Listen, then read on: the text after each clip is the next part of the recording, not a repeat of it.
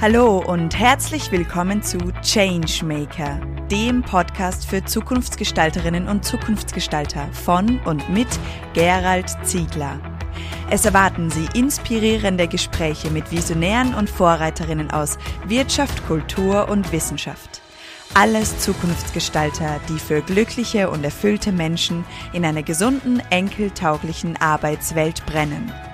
Unsere heutige Changemakerin Roland Dolschek.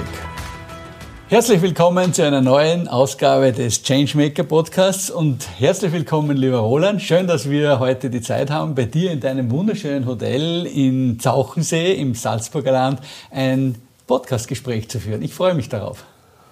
Ja, danke für die Einladung. Ist mein erster Podcast. Freut mich, dass ich den mit dir machen darf und bin gespannt, was das bedeutet und was auf mich zukommt. Schön, dann werden wir diese Premiere gebührend auch mit unseren Zuhörerinnen und Zuhörern feiern. Du bist der Hoteldirektor und Besitzer des Hotels Sport Alm mit vielen M hinten dran. Vielleicht kannst du kurz was zu deiner Person und auch natürlich zu deinem Hotel unseren Zuhörerinnen und Zuhörern erzählen. Warum habt ihr denn ein langes Sport Alm aus eurem Hotel gemacht? Ja, das war ein Entwicklungsprozess. Ich darf das Hotel aus der Familie ja schon seit 1984 führen. Mhm. Habe also mit 19 tatsächlich schon das Haus übernommen. Und Sportalm ist der Name. Mein Vater hat es gewählt. Sport wird draußen gemacht, im Sommer beim Wandern, im Winter beim Skifahren hauptsächlich. Und Alm soll das Haus an sich charakterisieren. Da hat er damals in den 70ern auf das Gemütliche, auf die Entspannung mhm. fokussiert. Und das ist im Wesentlichen tatsächlich jetzt auch noch so. Und nach einem Marketingprozess mit der Familie haben wir uns für diese vielen M's, es sind in Wahrheit drei, am Ende unseres Namens äh, geeinigt, oder um den Genuss zu definieren, weil das ist das, was uns von anderen Sportalms unterscheidet und was uns ausmacht als Hotel. Also der Umgang mit den Leuten, mit den Gästen, Mitarbeitern, Lieferanten, Nachbarn und Kollegen. Mhm. Und der Genuss, hauptsächlich natürlich die Kulinarik. Mhm. Petra Winkler, unsere Küchenchefin, ist schon unfassbare 35 Jahre im Haus. Wow. Davon 26 als Küchenchefin. Wow. und seit zwei Jahren als mein Neffe, der Philipp Dolczek, als Sous-Chef mit okay. an Bord. Mhm. Und die beiden haben sich jedes einzelne M, von daher könnten es wirklich noch viel mehr sein. ja, aber die M wirken natürlich dann auch länger. Ja, genau. Ja das ist einfach der Hinweis auf den Hochgenuss bei uns mhm. im Haus. Mhm. mhm. Ja, wobei auch dieser Hochgenuss ja auch in den Zimmern spürbar ist. Also wir sitzen da hier, für die, die uns jetzt nicht sehen, weil wir einen Podcast produzieren, in einem wunderbaren Apartmentzimmer mit einem tollen Ausblick auf die Skipiste auf der einen Seite, dann einem großzügigen Bad auf der anderen Seite. Also es ist alles sehr, es ist modern und doch sehr stilvoll in dem Stil dieses Salzburger Landes eingerichtet.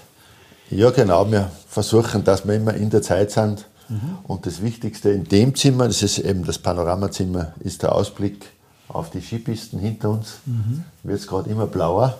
Ja. Freuen wir uns. Und am Abend soll es vielleicht noch mal einen Schnee geben. Freuen wir uns mhm. immer, das weil noch besser. Noch. Aber der Ausblick bei den bodentiefen Fenstern ist schon. Mhm. Schon richtig cool. Ja, also genau. Eine Reise hierher wert. ja, ich hoffe es doch. Ja.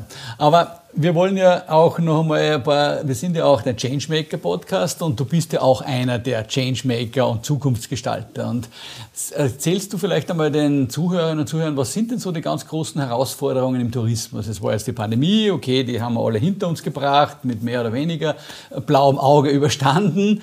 Aber was sind denn so jetzt im Moment die großen Herausforderungen in der Freizeitindustrie, im Tourismus, in, in der Hotelbranche?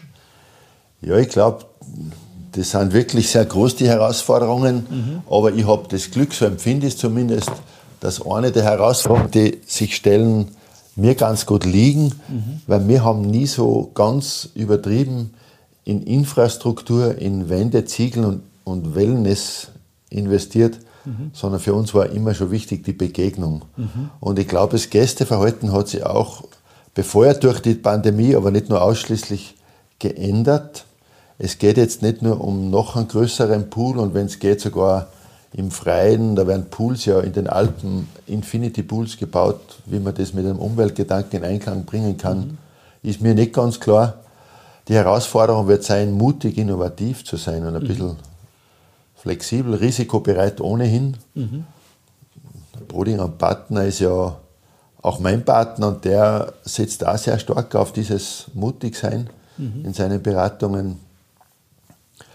Da brauchst du gute Partner an der Hand, brauchst gute Mitarbeiter an der Hand und du brauchst ein Gespür eben, mhm. was die Gäste wollen und, und, und das ist die Begegnung. Mhm. Viel mehr als, als jeder größere Pool. Mhm. Die eine Herausforderung ist die Infrastruktur, die du jetzt angesprochen hast, aber ich glaube, die andere Herausforderung ist doch auch Mitarbeiterinnen und Mitarbeiter zu finden. Wie begegnest du dieser Herausforderung? Ich rede mir jetzt ein bisschen einfacher, weil es für mich zurzeit keine Herausforderung ist. Mhm. Ich habe das Glück, dass ich eben seit Jahrzehnten oder zumindest in anderen Abteilungen seit Jahren ein gutes Kernteam habe. Mhm. Und wenn es einen Ausfall oder einen Wechsel gibt, dann wird fast immer aus dem Team heraus nachrekrutiert. Mhm. Ich inseriere selten, ich suche selten aktiv, gibt es natürlich schon, aber wie gesagt selten.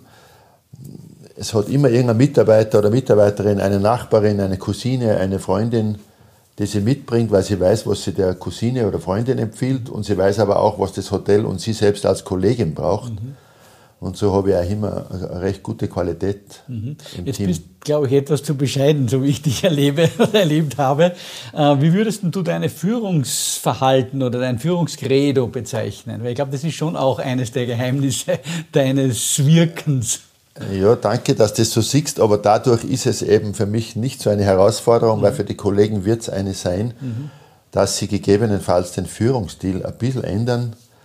Mir war immer bewusst, nur weil das Haus mir gehört, weiß ich ja nicht in jeder Abteilung automatisch am besten Bescheid. Mhm. Ich bin zwar gesamtverantwortlich, aber ein Mitarbeiter, Mitarbeiterin, die sich täglich mit dem beschäftigt, die hat ja ganz eine andere Wirkung in ihren Ideen aufs Haus als ich selber. Mhm. Und die brauche ich dann eigentlich nur zulassen, weil dann hebe ich den Mitarbeiter auf die Ebene, wo er hingehört, mhm. als Wissenden und als Mitgestalter fürs Haus. Mhm. Und ich habe den Effekt, dass ich Profis dorthin lasse, mhm. wo sie hinkehren, in, mit in die Entscheidung. Also dein Führungsstil ist, auf die Stärken zu setzen, auf die Kompetenzen zu setzen und die Menschen wirken zu lassen. Ja, genau. Das kann jetzt vom Einkaufstipp sein, dass die Mitarbeiter besser wissen, was wir brauchen, mhm. bis hin zu kleinen Zusatzarbeiten, dass vielleicht äh, nur Beispiel der, der Abwascher, der hat ein Geheimrezept für irgendeinen Brotaufstrich oder mhm. die Küchenhilfe macht das Brot gleich selber, weil das mhm. daheim in Kroatien auch macht. Mhm, mhm, cool. Warum soll ich das nicht zulassen, nur weil sie an und für sich jetzt nicht die Bäckerin im Haus ist? Ja, sehr cool. Ja, wir haben ja im Vorfeld, im Vorgespräch, eine kurze Anekdote gehört, wo deine Hoteldirektorin etwas gesagt hat, was sie nicht möchte, was du möchtest. Und du bist als Chef so weit, dass du sagst, okay, wenn sie das für richtig hält, dann, ja, dann akzeptiere ich das auch, obwohl ich der Eigentümer bin. Und das finde ich eine coole, eine coole Situation oder eine coole Ja, genau. Ich, ich brauche mir keine Hoteldirektorin an meine Seiten holen, wenn ich dann die Entscheidungen, die gefällt werden, mhm. nicht akzeptiere. Das heißt ja nicht, dass es völlig aus der Hand gibt. Ja, ist klar. Das muss ich schon wissen, wie weit es geht, aber so weit wie möglich und so wenig weit wie nötig. Aber das, da glaube ich, habe ich zufällig einen mhm. ganz guten, mhm. eine ganz gute Balance in mir.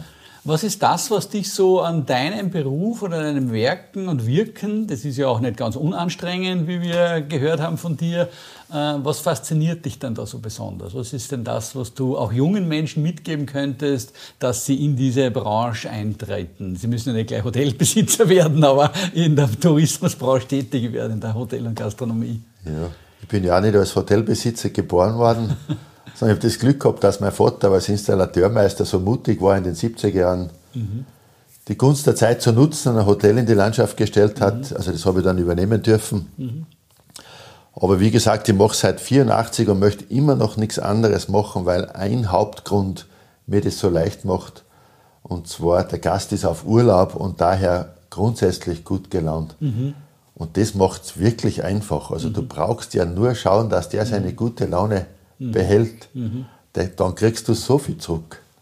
Und in einem Kreislauf der guten Laune oder des Positiven ist es einfach so schön zu arbeiten. Mhm. Und das Gäste verwöhnen, das macht einfach Riesenspaß. Und da mhm. gibt es immer wieder kleine Gelegenheiten, wo man außerhalb des Rahmens einmal für Überraschungen sorgen darf. Oder wenn der einen Jahrestag feiert, den besonders schön gestalten kann. Das bleibt bei den Gästen in Erinnerung. Mhm. Die tragen das weiter. Und der Gast kann sich entscheiden, in tausende, tausende Orte oder Hotels zu gehen und er hat sich für uns entschieden. Das macht mich ja schon ein bisschen demütig. Mhm. Und einfach zu schauen, dass er das dann auch kriegt, was er verdient hat und wofür er sich grundsätzlich entschieden hat. Mhm. Und wenn er bei der Abreise die Rechnung zahlt, das ist nicht meine Zufriedenheit, weil das muss er auch machen, wenn er nicht zufrieden wäre. Ja. Aber wenn er sich bedankt und sagt, das war eine super Woche, wir mhm. sehen uns bestimmt wieder, mhm. das ist mein Ansporn und mhm. das ist das, was mich mhm glücklich macht. Ja. ja, du hast mir ja schon auch erzählt, dass deine eigenen Gäste die Akquise für dich übernehmen und ihre ganzen Freunde und Familien mitbringen, sodass es schon fast das Hotel überfüllt ist in manchen Situationen.